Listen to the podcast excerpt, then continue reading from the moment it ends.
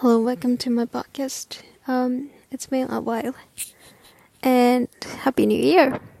This is no, this is um the last time I recorded I broadcast like Christmas Day, and then like it's been a week. This is the last time, and I'm I'm now recording this podcast quickly and yeah, urgent, not urgent, but just mm, just quickly. Um, yeah, just before sleeping because I have to wake up early tomorrow, so I just thought like, you know, quickly recording. And uh, the reason why I'm recording is because, um, you know, the the current station in Japan. Um, I think most of you, most of Japanese already knew. Um, you know, the earthquake happened in Ishikawa Prefecture, which is um located middle, middle and south and north, northern part, north, middle and north part of Japan. I don't know how to explain, but yeah, northern area. And thankfully, like my, like some of my falling friends, like talk to me like are you alright? Like I've heard the earthquake happened in Japan, so I'm worried about you or something like that. Thank you so much for worrying about me, but like fortunately, like my hometown is far away from the epicenter. So yeah, I'm fine. But I'm just worried about them. And uh uh, this I've heard that uh, uh, around seventy people died, and uh, what else? Yeah, I I think the death death people is the number of people who died is gonna increase more? Because you know like there's some people who are not found or like like you know who we don't know who they are. So like they cannot judge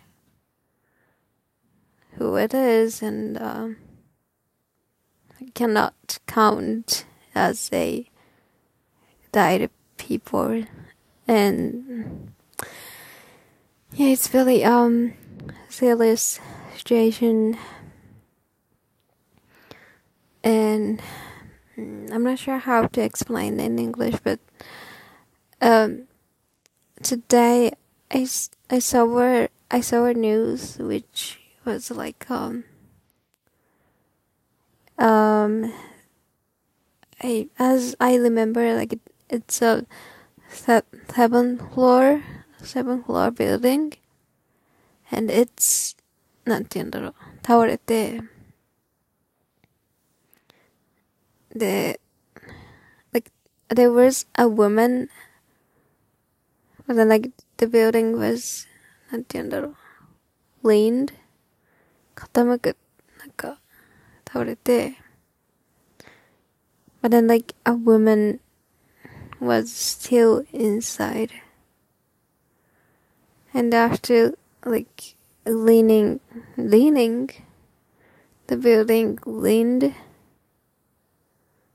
like maybe the woman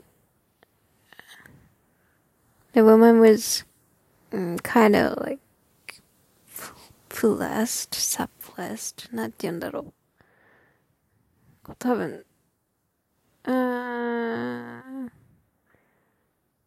like, I, I don't have any skill to explain that in English, but なんかね、こうな多分7階くらいあるビルが、その地震で倒れて、で、多分女の人、女性が、それと一緒に倒されちゃったみたいな。だからその下敷きになってる状態。で、なんか今日も捜索続けてたけど、なんかまだ多分、救、救助され、救出されてないのかな？あれない。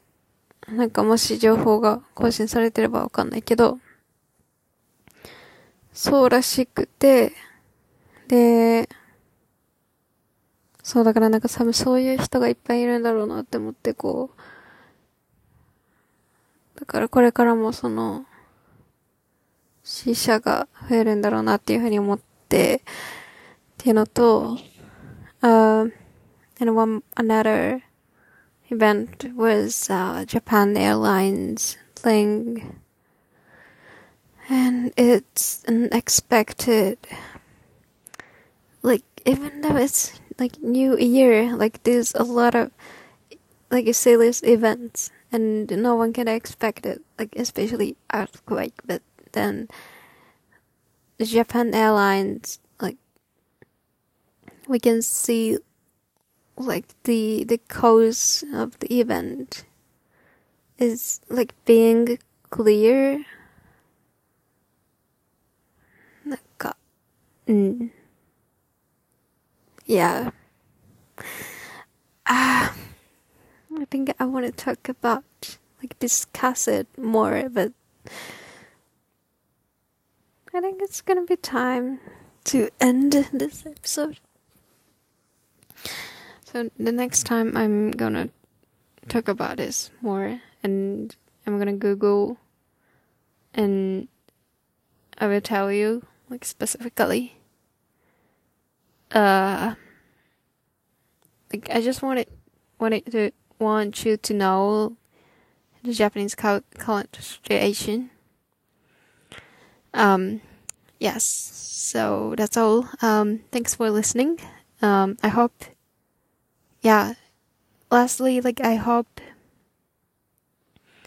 I hope the people, um, who, who affected the, the earthquake this time and, um, um, rest in peace for who died because uh, due to due to the, the earthquake and uh how can I say I hope you're doing great and uh, yeah I hope you're doing great anyway just um yeah, thanks so much for listening. Um, yeah, goodbye. See you next time.